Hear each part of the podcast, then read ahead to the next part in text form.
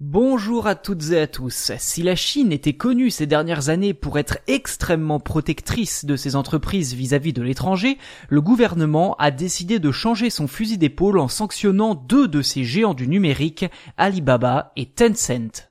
Bon, les punitions ne sont que de 76 000 euros par entreprise, autrement dit une goutte d'eau, mais le signal est clair, même les géants du numérique ne sont pas au-dessus des lois.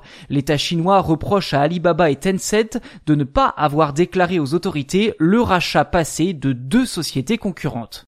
Alibaba est en effet entré au capital d'Intim Retail, une société qui gère d'importants centres commerciaux en Chine, un choix plutôt logique pour ce spécialiste du commerce en ligne. De son côté, Tencent a racheté New Classic Media, un studio de cinéma chinois. Si Alibaba n'a fait aucun commentaire à la suite de cette décision, Tencent a quant à lui déclaré travailler activement pour se conformer aux volontés des autorités. En clair, cette décision est plus symbolique qu'autre chose. Ceci dit, l'administration d'État reste vigilante pour éviter que ces géants ne s'organisent afin de créer d'immenses monopoles.